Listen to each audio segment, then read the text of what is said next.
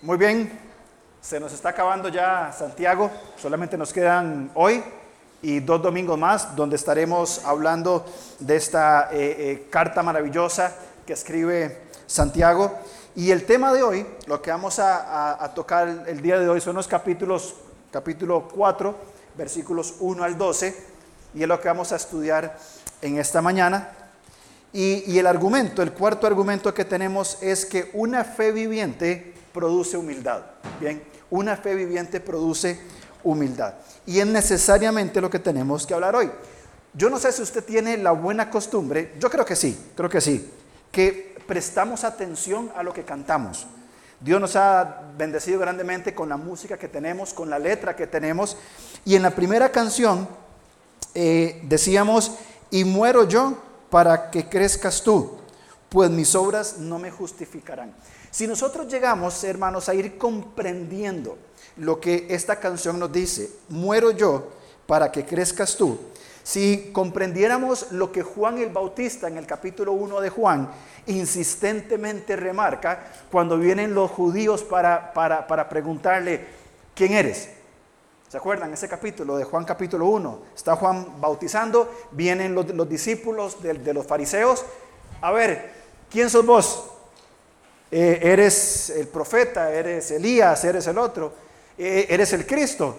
Y Juan, con humildad, bien, él le dice, vea, le voy a poner en claro porque yo sé quién no soy yo.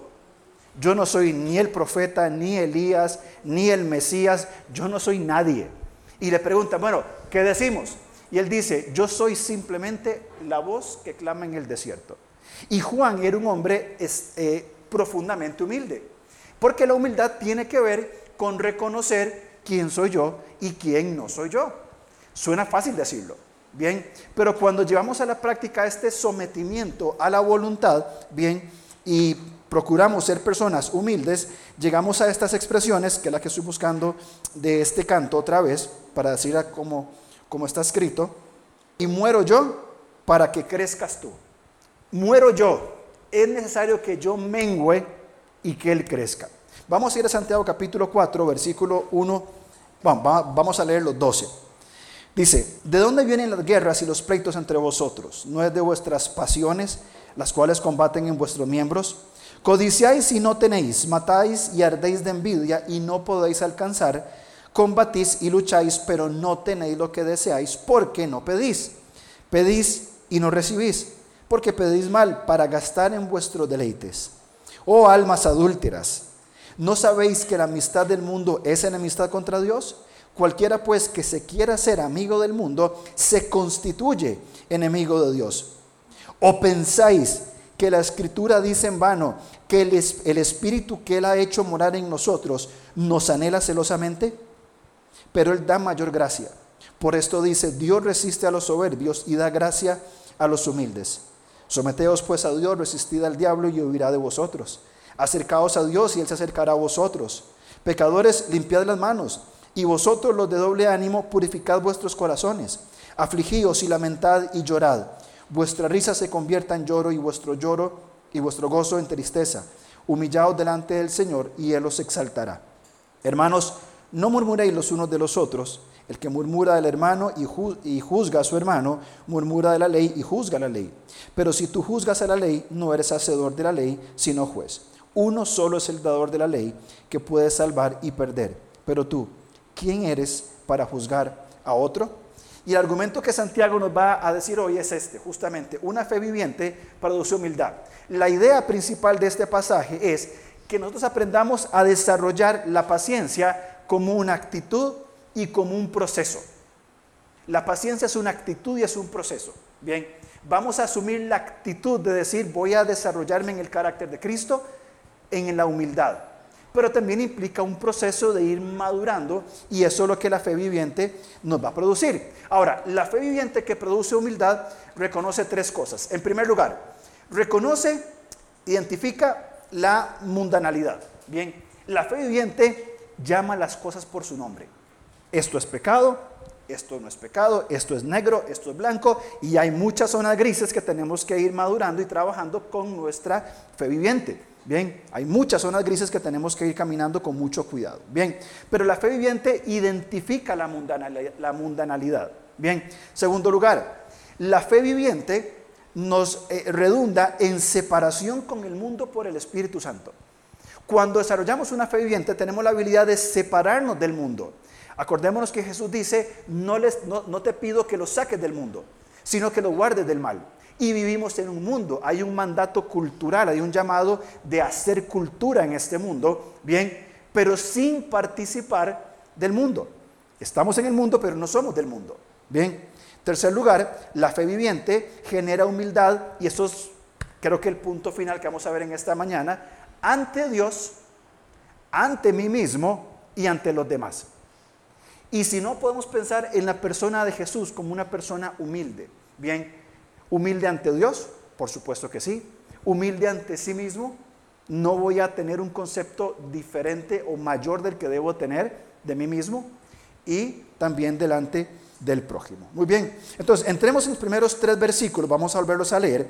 La fe viviente o la fe viva identifica la mundanalidad. ¿De dónde vienen las guerras y los pleitos entre vosotros? Y Santiago mismo responde esa pregunta retórica. ¿No es de vuestras pasiones las cuales combaten en vuestros miembros? Y ya hemos hablado, si usted se acuerda la serie que hicimos sobre amar al prójimo, cuando hablamos de límites saludables, hablamos sobre lo que implica esta palabra que estamos eh, viendo, deseos. La palabra deseos es la palabra hedoné, que de ahí deriva toda la filosofía hedonista. Es decir, el sentido de la vida o el propósito de la vida es el placer. El placer a cualquier costa, indiferentemente lo que cueste el placer y cualquier forma de placer. Entonces, esta filosofía de vida nos dice, ok, vamos a vivir, eh, mi objetivo es tener placer en lo que yo haga. Cueste lo que cueste, tenga que pasar por encima de que tenga que pasar, bien, porque yo voy a ser feliz y tener placer. Eso es una filosofía equivocada, por supuesto, desde la perspectiva bíblica, porque eh, no se trata de, de ser feliz o del placer, se trata de hacer la voluntad de Dios. Y cuando vamos comprendiendo lo que implica la voluntad de Dios y lo que implica el sufrimiento, las pruebas y el fruto que esto produce, entonces vamos a encontrar vamos a decirlo, un verdadero placer, el disfrutar de la voluntad de Dios. Pero Santiago está diciendo, ¿de dónde vienen los pleitos? Y él dice, viene de sus deseos hedonistas, deseos que solo buscan su propio bien basado en mi orgullo. Bien, yo voy a ver por mi bien, por supuesto que sí. Bien, yo necesito cuidar de mi persona, no a costa de otros, no en sacrificio de otras personas. Bien, los conflictos, la decisión de no amar al prójimo nace de este deseo propio. Primero yo. Y tenemos que tener un sabio balance, un sabio cuidado, porque si bien es cierto, tenemos que cuidar a otros, también tenemos que cuidar de nosotros mismos. Es decir, eh, eh, sacrificar a costa nuestra salud, nuestro bienestar espiritual, eh, etcétera, en función de otros elementos, llámese un trabajo, llámese un deporte, llámese un hobby, llámese lo que se llame, tampoco es lo que el Señor procura. Bien, entonces, Santiago dice, ok, ¿de dónde vienen los pleitos?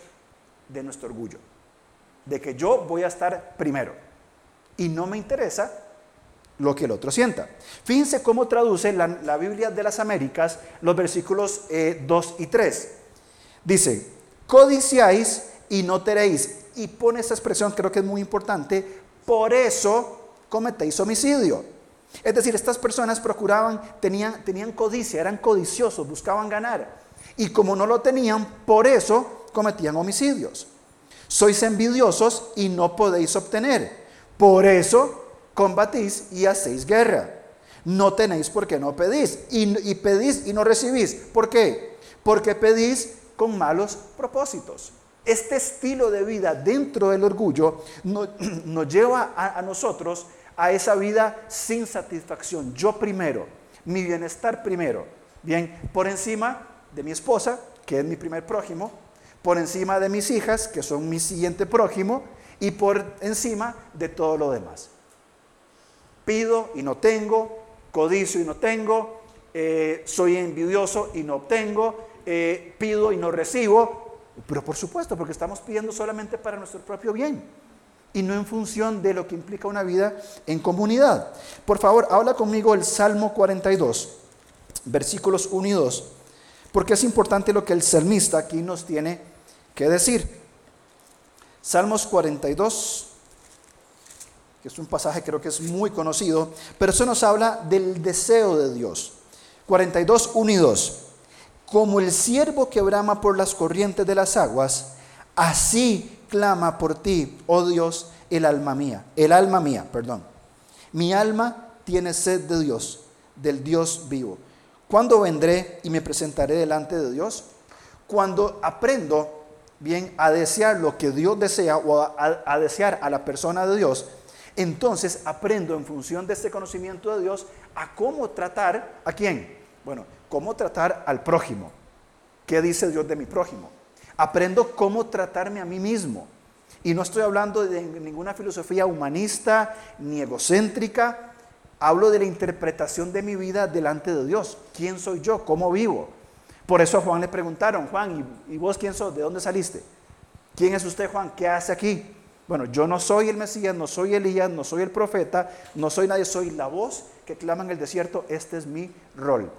Cuando deseamos a Dios vamos entendiendo quién soy yo. Y también, por supuesto, la interpretación y el trato con, con Dios mismo.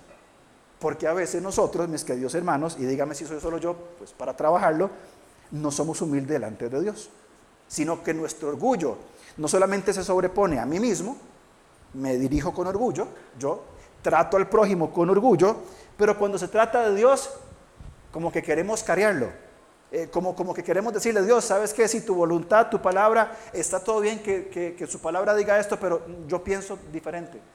Entonces yo creo que, y tal vez no lo decimos con palabras, no lo compartimos en la comunidad. Pero ¿qué pasa si comenzamos a revisar nuestro corazón y comenzamos a entrar en esto que yo sé que nosotros no tenemos, no luchamos con esto, el orgullo? Entramos en nuestro pequeñito orgullo que está ahí muy escondido, ¿verdad? En todo nuestro ser Quizás somos soberbios con Dios. Jonás fue soberbio con Dios. Cuando Jonás pasa todo lo que pasa, en un momento Dios se acerca en su característica misericordia y le dice, Jonás, tanto te enojas. ¿Y se acuerdan lo que hizo Jonás? Mi percepción es que Jonás hizo así. Porque no le contesta. Jonás habla con Dios en diferentes momentos, le pregunta, eh, Jonás, ¿tanto te enojas? Sí, Dios, hasta la muerte me enojo. Jonás era un profeta, ¿cierto? Pero en un punto, y, yo no sé si la redacción es, pero mi percepción es, Jonás, pero tanto te enojas por... Y Jonás no responde y se va. Y si usted nota, el libro de Jonás termina con un símbolo de pregunta. Es el, un, son solamente dos libros que terminan con un símbolo de pregunta. ¿Y qué pasó con Jonás después? Yo no sé qué habrá pasado con Jonás, pero sin duda alguna había un pequeño tema de orgullo en cuanto a Jonás. Diferente, nuestro querido amigo, ¿quién es? Daniel, por supuesto. En el horno, dice, están buenos dibujitos, ¿verdad? Son bien. No se van a acordar de nada más, pero de los dibujos sí se van a acordar, van a ver. Daniel, en los momentos que pasó siendo un noble, bien, siendo un llamado a, parte de la nobleza judía, llevado, despersonalizado por completo. Le quitaron su cultura, su comida, su tradición, su religión, hasta el nombre le cambiaron, todo despersonalizado, hecho un número nada más, muy similar a los campos de concentración judíos. Despersonalizar por completo la identidad de Daniel para convertirlo en un babilonio más. Y en medio de todo esto, Daniel supo cómo manejarse. ¿Con quién? Con él mismo, cuando él iba, Señor, yo necesito orar, abro mi ventana y yo voy a orar como es mi necesidad, con Dios y también con el prójimo. Aún con el prójimo Nabucodonosor, aún con el prójimo de aquellos sátrapas, de aquella eh, selección interesante de personajes que había ahí. Ahora, en el versículo 4, volvemos por favor a Santiago, Santiago sigue hablando sobre el orgullo y la fe, bien, el orgullo y la humildad. Dice el versículo 4, y este pasaje, el versículo 5, es muy importante. Oh almas adúlteras, ¿no sabéis que la amistad del mundo es enemistad contra Dios? Eh, pregunto, ¿lo sabemos? Porque si no lo sabemos, tenemos que detenernos aquí y hacer un estudio de, de lo que esto implica. ¿Alguien no lo sabe? Muy bien, podemos seguir adelante. Lo sabemos en teoría y en práctica. O almas adúlteras, ¿no sabéis que la amistad del mundo es enemistad contra Dios? Cualquiera pues que se quiera ser amigo del mundo se constituye enemigo de Dios. Y este versículo es muy importante, aquí va a girar todo lo que vamos a hablar casi que el resto del tiempo. Perdón. ¿O pensáis que la escritura dice en vano, el espíritu que Él ha hecho morar en nosotros nos anhela celosamente? Podemos leer este versículo otra vez, el 5. ¿O pensáis que la escritura dice en vano lo siguiente, el espíritu que Él ha hecho morar en nosotros nos anhela celosamente? Cuando la vida se trata de mí, carece de sentido porque no puedo ver más allá de, mis propias, narices. No tengo la capacidad de ver más allá, más adelante, fuera de mí mismo. Carece completamente de sentido. Y Dios nos va a decir, entendamos esto, amistad con el mundo, enemistad con Dios. Bien, eso tiene que estar muy claro y sé que está muy claro. Por tanto, el que quiera tener amistad con el mundo y tenemos que entender lo que implica mundo, bien, aquel que quiera ser amigo del mundo es enemigo de Dios. Ahora, ¿qué es el mundo? Interesantemente, se tiene un concepto del mundo como que todo lo que no pertenece a la iglesia es mundo. Y no es así. Tengo mucho que decir, pero quiero quedarme callado. Este, se piensa así, todo lo que no pertenece al, al cristianismo en nuestra pequeña burbuja, todo el mundo. Y no es así. Hay vida. Hay todo. Dios es soberano fuera de la iglesia también. ¿cierto? Cuando hablamos de mundo, estamos hablando de ese sistema bien pecaminoso, un sistema totalmente pecaminoso construido por Satanás, bien, y déjeme leerle algo que no, lo puse aquí, pero quiero leerlo muy puntualmente, eh, no sé por qué no lo puse, me lo brinqué. Sistema pecaminoso liderado por Satanás que procura la destrucción de la obra de Dios. Los que entran en una relación de familiaridad con el mundo son enemigos de Dios. Primera de Juan 2.15 al 17. Un poquito más adelante nada más, Primera de Juan 2.15 al 17. Dice, no améis al mundo ni las cosas que están en el mundo. Si alguno ama al mundo, el amor del Padre no está en él. Porque todo lo que hay en el mundo, los deseos de la carne, los deseos de los ojos y la vanagloria de la vida, no provienen del Padre, sino del mundo. El mundo pasa y sus deseos, pero el que hace la voluntad de Dios permanece para siempre. Bien, el que sostiene una relación con el mundo. Es decir, yo voluntariamente me introduzco en una relación de permanencia con el mundo, este sistema creado por Satanás, en procura de destruir la obra de Dios. Bien, estamos hablando de esto.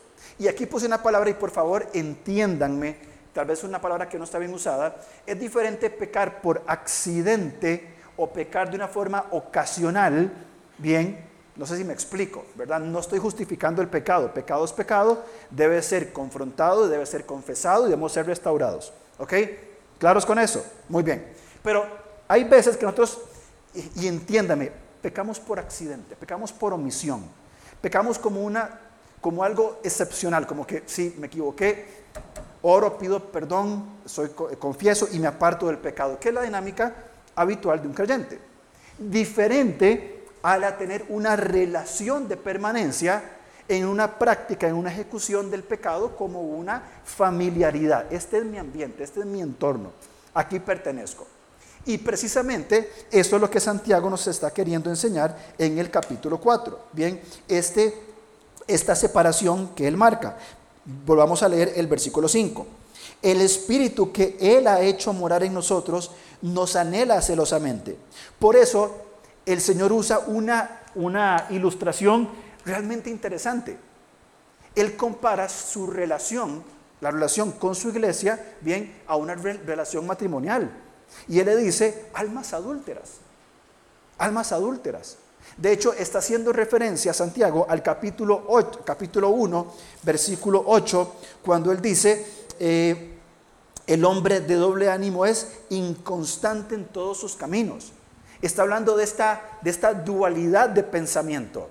Está hablando, ¿se acuerda de la historia de Elías? Cuando Elías confronta al pueblo de Israel y le dice literalmente, a ver, ¿hasta cuándo claudicaréis entre dos pensamientos? Si Jehová es Dios, síganle. Y si son los Baales, dele viaje, vaya, no hay ningún problema. Pero ¿hasta cuándo van a estar en esta dualidad? No sabemos que el Espíritu Santo nos anhela celosamente en esta relación de, intimidad matrimonial, que con solo vernos después de 21 años ya sé lo que dije mal y, lo que hice mal. Ya su mirada me habla más que mil palabras y no para bien necesariamente. Bueno, también para bien, sí, también para bien, sí. Ayer me agarró así y dijo, gorda, casi, casi no veo, ocupo antiguos permanentes. Me dice, te estás poniendo viejito. Yo, sí, ahí vamos todos. Pero es ese, ese anhelo. A mí realmente me ha impactado mucho este versículo 5, porque yo me tuve que detener y decir, Señor, el Espíritu Santo que has colocado en mí me anhela celosamente. Él quiere celosamente, con un celo santo, por supuesto, no hablamos de esos celos, voy a usar una palabra moderna, esos celos tóxicos, ¿verdad? Este, ese, ese anhelo, ese profundo, ese apasionado, de hecho otras versiones usan ese, ese, ese anhelo amoroso, usa la, la, la NBI. El Espíritu Santo nos anhela, quiere que estemos con Él, no quiere compartirnos con el mundo. Él no quiere que usted y yo entremos en una relación de familiaridad con el sistema mundano que procura la destrucción de la obra de Dios. Él quiere sacarme de ahí, de ese sistema, dejarme en una íntima relación con Él para que Dios refleje en mí su carácter, yo pueda ser diferente y que el mundo conozca que hay un Dios todopoderoso y que quiere estar con nosotros. Dios no es este modelo del viejito, ¿verdad? Como dice la canción, que está ahí con un bastón viendo a quién le pega, ¿verdad? Esperando a ver quién, quién, quién dice algo para tirar, tirarle un rayo, para condenarlo. El espíritu que, que mora en nosotros nos anhela celosamente. Cuando usted busque este versículo, versículo 5, el espíritu que él ha hecho morar, perdón, dice, o pensáis que la escritura dice en vano. O sea, Santiago se está refiriendo a un texto del Antiguo Testamento. Ahora, si usted lo busca y lo encuentra, yo renuncio como pastor y le doy mi puesto. Porque no hay un versículo que dice eso en el Antiguo Testamento, ni en el Nuevo tampoco. En ningún lugar dice que el Espíritu nos anhela celosamente. No está el texto como tal. Cuando Santiago habla de esto, él está apelando a toda la historia de Israel. Él está apelando a un contexto teológico está hablando de un concepto en todo el Antiguo Testamento. Santiago nos está diciendo, vean, en la profecía de Malaquías, en la segunda parte del versículo B, él dice, si nosotros vemos atrás toda la historia del pueblo de Israel, anhela Dios la historia de, eh, la, relación con, con, Israel, fíjense en, Génesis, en Deuteronomio 32, es muy largo y no vamos a poder ver. Pero si usted lee estos puntos, está la historia de gracia de Dios para, para Israel. En el capítulo 32, que es un cántico, que podríamos ponerle música, digo yo, ¿verdad? A los, a los cantautores. Primero habla de la fidelidad y bondad de Dios con Israel. Dios, Dios es bueno. Dios es bueno siempre. Dios eh, habla de la prosperidad del pueblo, cómo crecieron y la lealtad que tuvieron con Él capítulo 4, eh, 1 al 3 de, Santiago. Bien, luego Dios habla de su ira, la ira causa de, la infidelidad, Dios disciplina, bien, que es lo que mencionan en el versículo 4. Después habla de la, de la ejecución del juicio, Dios va a traer juicio sobre su pueblo. Pero finalmente, Dios declara la victoria, declara su victoria. Finalmente Él va a decir, a pesar de todo esto, yo actúo así yo actúo con gracia. Salmo 138, versículo 6, aunque el Señor es grande, se ocupa de los humildes, pero se mantiene distante de los orgullosos. ¿Qué es, es lo que Santiago dice? Proverbios dice, el Señor se burla de los burlones, pero muestra favor a los humildes. Esa esencia de que Dios dice, me voy a acercar a los humildes, bien, y voy a rechazar a, los soberbios, es parte de la base no de un pasaje en el Antiguo Testamento, sino de todo el concepto teológico de principio a fin de la relación de Dios con su pueblo, no importa dónde estemos. Si estamos en Israel, si estamos en este tiempo de, de la iglesia, si es en el Antiguo o en el Nuevo Testamento, el Señor se detiene y Él muestra favor a los humildes.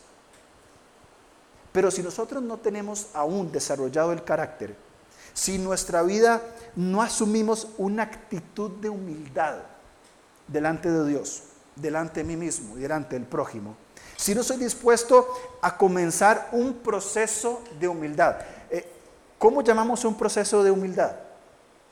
Humillarnos. Humillarnos en gracia, por supuesto, delante de Dios. Si no empezamos ese proceso, pregunto yo, ¿cómo nos podemos acercar a Dios? ¿Y cómo podemos permanecer nosotros bajo este modelo de decir, sí, Dios mira nuestro corazón y Él va a actuar en victoria?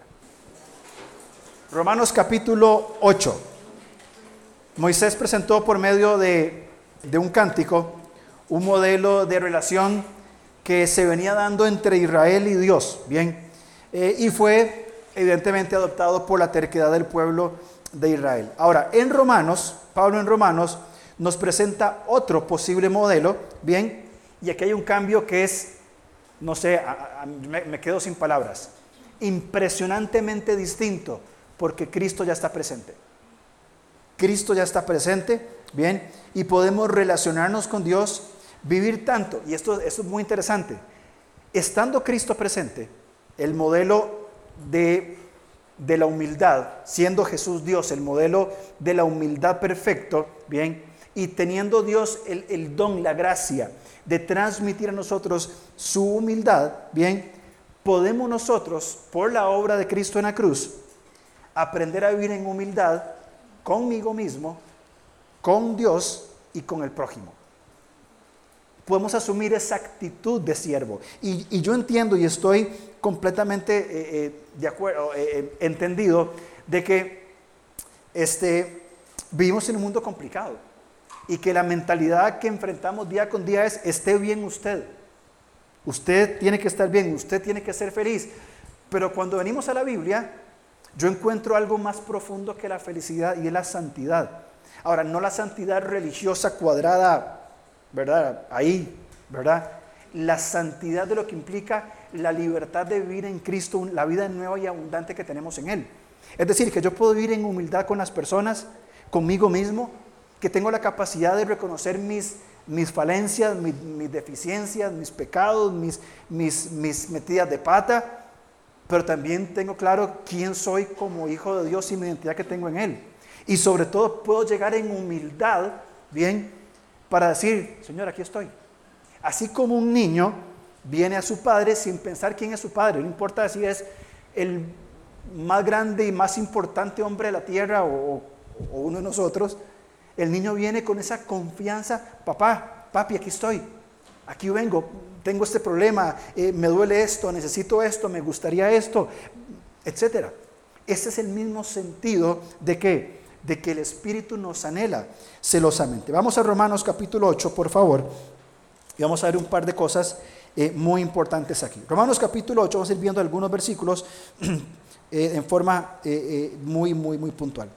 Ahora pues, ninguna condenación hay para los que están en Cristo Jesús. Bien, Pablo empieza por el principio. No hay condenación en Cristo Jesús.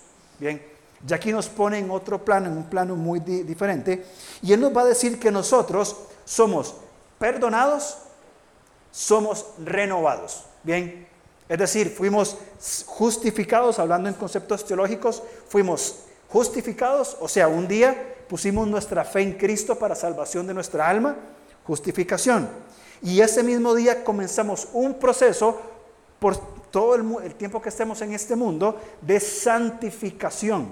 Es decir, que vamos a ir siendo modelados conforme al carácter santo de Cristo, de Dios, bien, poco a poco. Entonces somos justificados, Fui salvo, redimido por siempre y para siempre, y comienzo ahora un caminar de santificación que se llama vida.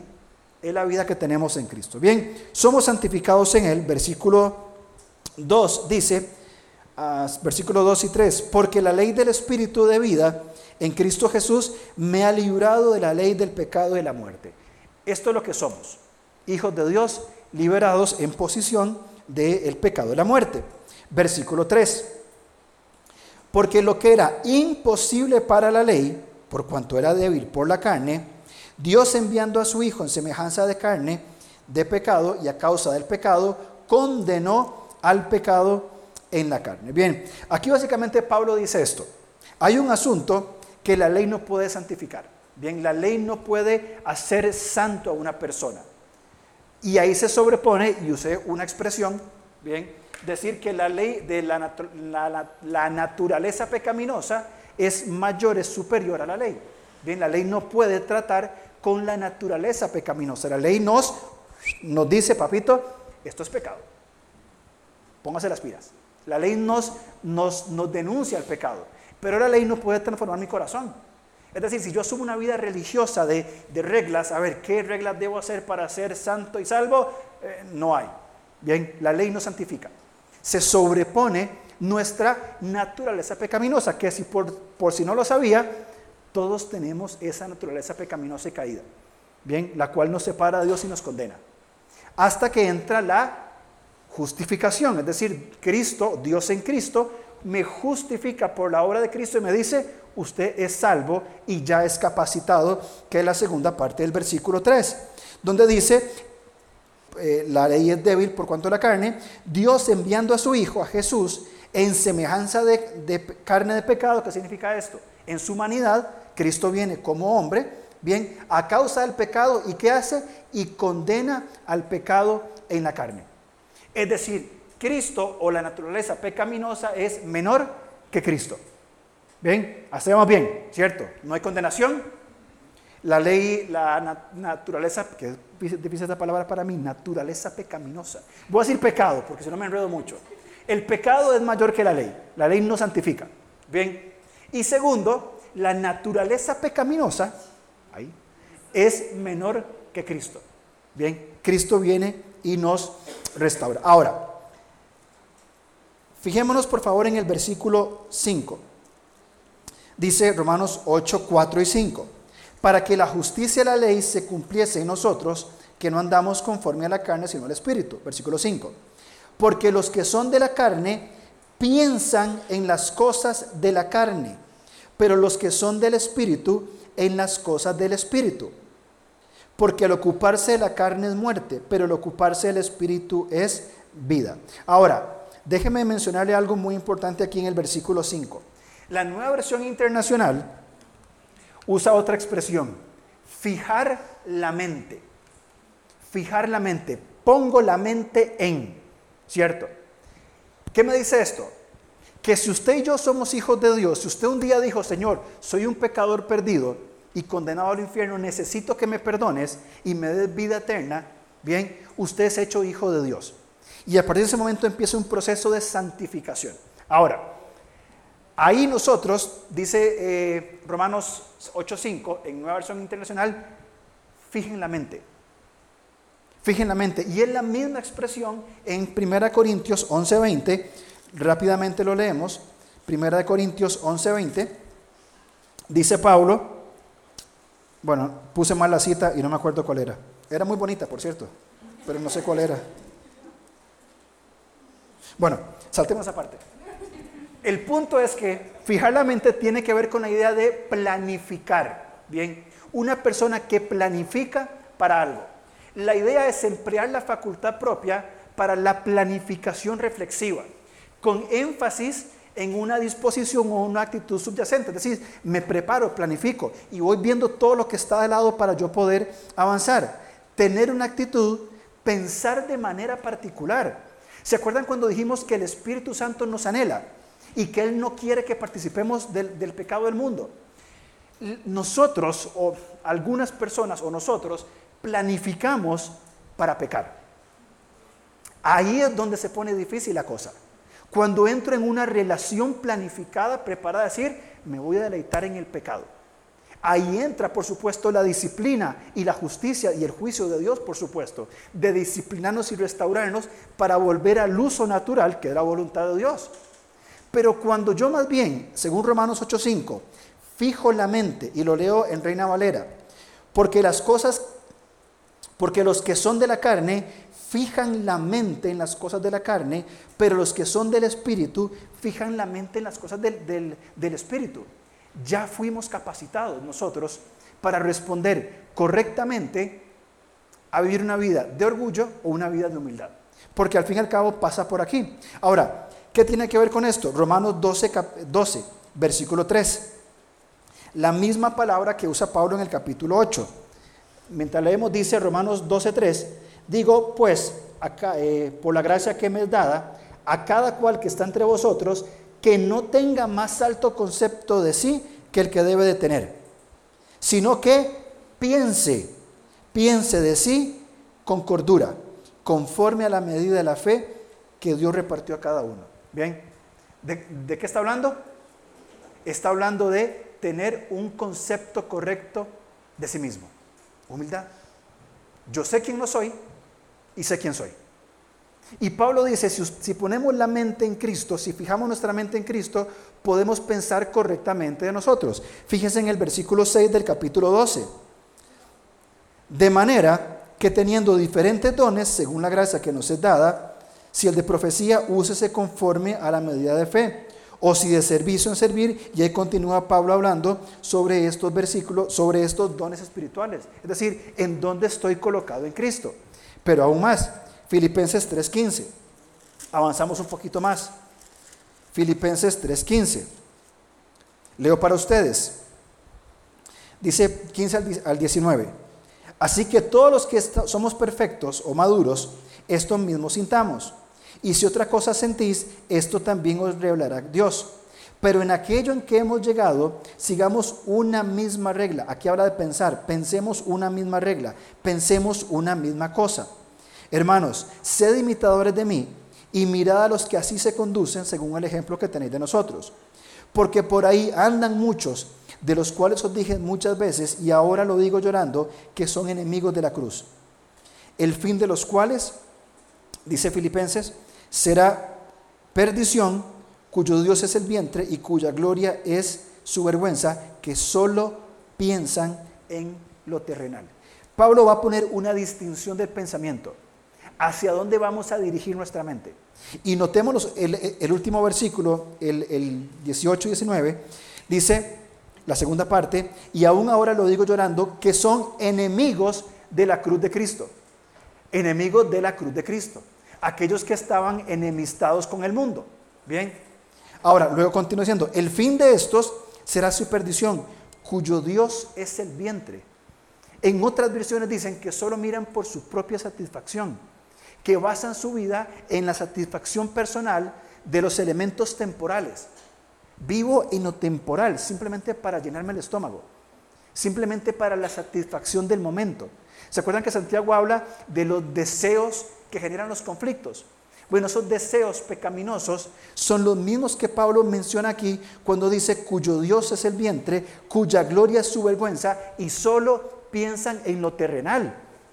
En la disposición, en la disposición de la persona de disponerse en qué va a pensar. Si va a pensar en lo terrenal o va a pensar en lo espiritual. Hago una pregunta. ¿Qué ocupa la mayoría de nuestro pensamiento? Pregunto más todavía. ¿Dónde está nuestra mente? ¿Dónde fijo mi mente? En función de lo terrenal, de mi, propia, de mi propio hedonismo, de mi propia satisfacción personal, de mi satisfacción temporal, de llenarme el vientre, de mi gloria la vergüenza, de pensar en solo lo terrenal, o es mi perspectiva, Señor, te necesito para relacionarme contigo, conmigo mismo y con los demás. Ahora, volvamos por favor a Romanos capítulo 8, y es un capítulo realmente muy profundo para verlo en unos pocos minutos. Dice versículo 8. Y los que viven según la carne no pueden agradar a Dios. Listo. 9. Mas vosotros no vivís según la carne, sino según el Espíritu. Si es que el Espíritu de Dios mora en vosotros. Si alguno no tiene el Espíritu de Cristo, este no es de Dios. Ahora, esto tiene que ver con la identidad, con quién soy yo. Pero más adelante, a partir del versículo 14, 14 y 15, Pablo va a darnos una, una llamada de atención muy, muy necesaria. 14. Porque todos los que son guiados por el Espíritu de Dios, estos son hijos de Dios. Bien, identidad que tenemos en Cristo. 15.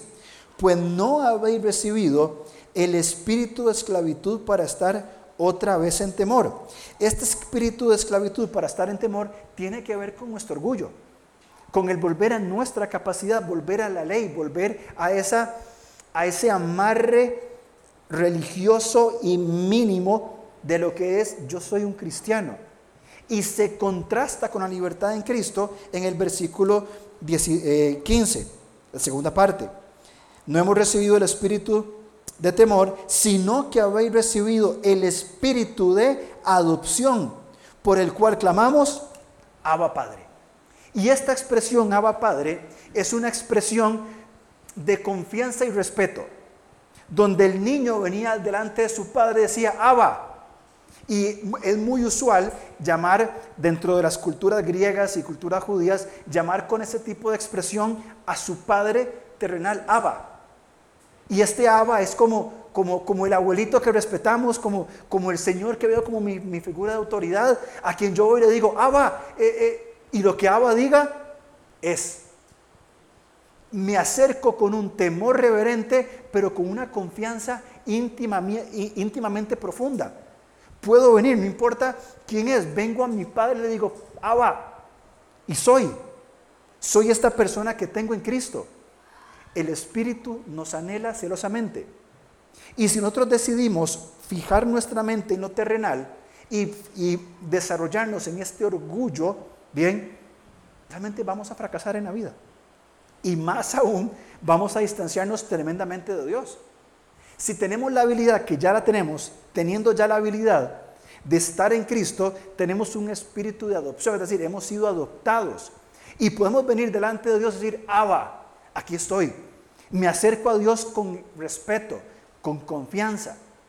Y ahí entonces podemos nosotros, por la gracia de Dios, vivir de su humildad. Aprender de su humildad cómo nosotros podemos vivir según su modelo y no el nuestro. ¿De qué depende? Depende en dónde colocamos la mente. Y me atrevo a decir algo. Bien, el punto en Romanos 8 Bien, lo leo puntualmente, el punto en Romanos 8, hablando sobre la santificación del Espíritu y cómo este celosamente nos anhela, se trata de un orgulloso no quiero, que es donde estábamos antes, a ser transformado en un humilde clamor de Abba Padre. Lo que Romanos 8 nos enseña es pasar de no quiero, Dios no, a un Abba Padre. Eh, puedo decirlo así, no se trata de no puedo, se trata de no quiero tener nuestra relación con Dios, vivir en humildad delante de Dios, delante de mí mismo y delante del prójimo, no se trata de que no puedo, se trata de que no quiero. Porque Romanos 8 nos ha dicho ya que si fijamos la mente, si caminamos por la ruta del Espíritu, si permitimos que nos santifique, entonces yo puedo vivir en humildad. Puede usted, si usted tiene el Espíritu Santo, usted puede vivir en humildad. Puede, puede, sí, sí puede. Yo puedo vivir en humildad que no quiero es otra cosa. Que interpongo mis deseos, como, como leímos en Filipenses, que interpongo mi voluntad, que primero yo antes que el prójimo, primero yo antes que Dios, y lo, que yo digo es porque yo quiero tomarlo así. Ay, es que yo no puedo, es que yo no, Dios cámbiame. ¿Qué más quiere que nos cambie Dios si Él ya nos dio una nueva vida en Cristo? Un nuevo corazón, un nuevo pensamiento, un nuevo espíritu, una nueva naturaleza. Si ya fuimos capacitados, ¿qué más tiene que cambiar Dios? Yo oro para que Dios haga un cambio. Ya lo hizo, ya lo hizo. ¿De qué depende? Depende que nosotros nos dispongamos al Señor, yo me dispongo y quiero fijar la mente en las cosas del, del Espíritu. Entonces pasa no por un, no puedo, pasa por un no quiero. Y ella apela profundamente en nuestro orgullo de que ahora es un no quiero. Se lo pongo así. Medítelo. Piénselo usted en su intimidad. Vaya para su casa ahora, almuerce, haga lo que tenga que hacer y tome un tiempito y diga, a ver, realmente es que no puedo o es que no quiero. Y comience a revisar su corazón, sus pensamientos, sus deseos, sus prioridades, sus intenciones, su cosmovisión, su, su etcétera, y saque una conclusión, escríbalo. Si yo lo hago, Alonso, yo creo que la respuesta va a ser es que no quiero. Y es donde necesito el quebrantamiento correcto del Espíritu Santo para decir, Señor, ahora quiero querer. Y si quiero querer, voy a poder no por mí, sino por Él. Entonces, ¿qué hace el Señor? Volvamos a Santiago, por favor. ¿Qué hace el Señor cuando llegamos postrados delante de Él? Decimos, Señor, realmente, Señor, no puedo. No puedo y, y Señor, estoy, no puedo. ¿Saben cómo responde el Señor? Pero Él da mayor gracia. Por esto, por esto dice eh, Santiago 4:6, Dios resiste a los soberbios y da gracia a los humildes. Señor, cámbiame, pero a mi manera. Señor, transfórmame, pero como yo quiero. Señor, pero a mi manera. Señor, pero, Señor, oro para que me vaya bien el trabajo y en, todo esto, pero no te voy a buscar nunca. El Señor se resiste a los soberbios. Pero cuando venimos quebrantados, sucios, golpeados, ensangrentados, lastimados, Señor, no pude. No pude. Señor, muchas veces no quise ahora te necesito. Y quiero que el resto de mi vida sea muy diferente. ¿Saben qué hace Dios? Dios da gracia al humilde. Ahora sí vas a querer. ¿Cupón?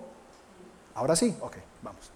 Y Él comienza a caminar. Ahora, Santiago, ¿qué es lo que va a hacer? Simplemente darnos, no simplemente, suena muy simplista, pero Santiago lo que va a hacer es decirnos, ok, quiere, póngase las pilas. Fíjense capítulo 4, y aquí vamos a ir a pasar en esos versículos porque creo que son sumamente simples. Romanos 4, 7, someteos. Este es el único verbo pasivo y esto es muy importante. Santiago va a dar una serie de verbos en imperativo, va a dar órdenes. Cuando un verbo es, cuando una orden es pasiva, es que otra persona la ejecuta en mí. Bien, yo voy a decir, por ejemplo, eh, mi esposa me afeitó, cosa que no hace, ¿verdad? Pero si yo me quedo ahí quietito y me afeita, es una acción pasiva. Es decir, alguien la está ejecutando en mí. La acción activa es cuando yo me afeito, yo me afeito, yo tomo, ¿verdad? Y yo me afeito. De estos verbos imperativos que están en, Santiago 4, que son órdenes para el creyente, solo hay un verbo en pasivo y es este. Someternos, upotazo, colocarme voluntariamente debajo de. El Señor me guía por el quebrantamiento de espíritu, Señor, me someto. Esa es la primera orden. Someteos. Dice el versículo 7, someteos pues a Dios.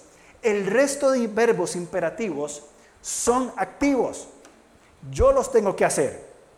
Ya me sometí a Él, ya Él me capacitó, ya Él me va a, guiar en todo el proceso, pero yo me dispongo a hacer la acción. Porque este cambio de humildad, de orgullo a humildad, requiere que yo lo decida, yo fijo mi mente y yo lo decido ya soy capacitado por Dios, ya el Señor me avisó con su armadura, ya tengo lo que necesito, sí, ok, ahora yo voy entonces a vivir la vida cristiana. Y ahí es donde pago el precio del discipulado. Cuando Jesús decía, tome su cruz cada día, levántese y sígame. Sí, el llamado es gratis y nos capacita, sí, pero yo tengo que también poner de mi, parte. No esperamos un cambio milagroso. Hay una disposición a la transformación. Bien, yo pongo lo que me corresponde hacer, como Erwin muchas veces usa la expresión, yo colaboro con Dios, yo me dispongo para que Él haga la obra. Entonces, ¿qué dice Santiago? Primero delante de Dios, someteos a Dios, resistid al diablo y huirá de vosotros, acercaos a Dios y Él se acercará a vosotros. ¿Cómo mantengo la humildad delante de Dios? ¿Me someto? ¿Resisto al diablo? ¿Sabe cuándo, mi querido hermano? Cuando viene la tentación cuando vienen las tentaciones para que pequemos y yo me pongo firme y comienzo a orar, Señor, hay una tentación que me quiere destruir. Señor, Satanás está poniendo tentaciones, está poniendo pensamientos mentirosos en mi mente, está trayendo una persona para que me contamine. Señor, yo resisto, guardo mi posición. Señor, aléjalo, Señor, no quiero pecar, quiero fijar mi mente en ti. Esa es la lucha espiritual que enfrentamos día con día. Pero cuando hay una tentación, y como no queremos, no rendimos. Acercaos a Dios. Solamente digo esto. ¿Cuánto tiempo invertimos en la Biblia y oración cada día? Nada más le, pregunto eso. Santiago dice, acérquense a Dios y Él se acercará a vosotros. Pero no abrimos nuestra Biblia, no oramos. Entonces, ¿cómo lo va a hacer Dios? ¿Cómo se va a acercar? Segundo, humildad ante ante mí mismo. Este versículo me encanta. Segunda parte del versículo 8. Limpiad las manos, yo lo ejecuto. Y vosotros los de doble ánimo, del versículo eh, del capítulo 1, versículo 8, doblemente, purificad vuestros corazones. 9. Afligíos, lamentad, llorad. Vuestra risa se convierta en lloro, vuestro gozo en tristeza. Humillaos delante del Señor y Él os exaltará cuando fuere tiempo. Limpiarnos, purificar nuestra mente. A ver, dejemos de pensar en dos caminos. Dejemos de pensar en, eh, a, ver, ¿hasta cuándo vamos a decidir por Dios? Y arrepentirnos, reconocer nuestra pobreza delante de Dios. Una de las bienaventuranzas nos habla de eh, bienaventurados los pobres en espíritu. Esto es ser pobre en espíritu. Señor, no puedo, Señor, me cuesta. Señor, soy débil. Y Santiago nos manda a nosotros entonces a limpiar nuestras manos, a los de doble ánimo purificar los corazones, afligirnos, lamentarnos delante de Dios. Y el versículo 10 termina diciendo, humillados delante del Señor. ¿Y qué va a hacer Dios? Él nos va a exaltar cuando fuera el tiempo. Nos humillamos en gracia, sí, en su tiempo Él nos va a exaltar. Y finalmente, conocer con el prójimo, 11 y 12. Hermanos, no murmuréis los unos de los otros. Aquí no hay problema de murmuración, entonces seguimos recto. Esperaba un poco más de risa. a ver si. El que murmura al hermano y juzga a su hermano, murmura la ley y juzga la ley. Pero si tú juzgas a la ley, no eres hacedor de la ley, sino juez. Uno solo es el dador de la ley que puede salvar y perder. Pero tú, ¿quién eres para que juzgues a otro? No murmuro y no juzgo. Y si quieres estudiar más del tema, simplemente lea Romanos 14 y 15, que nos va a enseñar a no murmurar y a no juzgar. En esta comunidad de fe, bien, probablemente en alguno de nuestros tiernos corazoncitos va a querer surgir el juzgar y el murmurar. Bien, va a querer surgir, surgir eso. Es de lo más diabólico que podemos hacer nosotros. El murmurar es de los pecados más satánicos que puedan haber. Fue lo que Satanás hizo con Eva en el huerto de Edén. Es lo que destruye comunidades por dentro. No se ve. Lo puedo presentar muy lindamente como, mira, te comparta, pero que por, por, por David, pero fíjate que, ¿verdad? Y son tres horas. No murmuramos, no juzguemos. Ay, es que si vino, ay, es que si no vino, ¿verdad? No entra en una comunidad de fe que busca la humildad, ni el juicio, ni la murmuración. Termino. Desarrollar la humildad, el, perdón, la, la paciencia es una actitud y un proceso fruto de la fe viviente. Bien, es una actitud. La humildad es una actitud que asumo. Yo puedo asumir la actitud de humildad o de soberbia. ¿Qué va a elegir usted? Segundo, es un proceso. No soy humilde de la noche a la mañana, es un proceso por el cual voy aprendiendo quién soy yo, quién es Dios y quién es mi prójimo. ¿Bien? Y finalmente es una separación. Una separación entre el Dios de la fe viviente, que me lleva a vivir con propósitos y qué? Y los deseos hedonistas, egoístas que yo tengo para mí. Bien, es una actitud y es un proceso, es una separación. Entonces, Pregunto, ¿dónde vamos, según Romanos 8:5, a fijar nuestra mente? ¿Dónde vamos a colocar nuestra mente? ¿En las cosas de la carne o en las cosas del, del espíritu? Y si no se acordar de nada más, aparte de los dibujitos de Daniel, acuérdese del versículo 5 de Santiago 4. El Espíritu Santo nos anhela. Amorosamente Él quiere estar con nosotros. ¿Y saben qué hacemos nosotros? Adulteramos le somos infieles.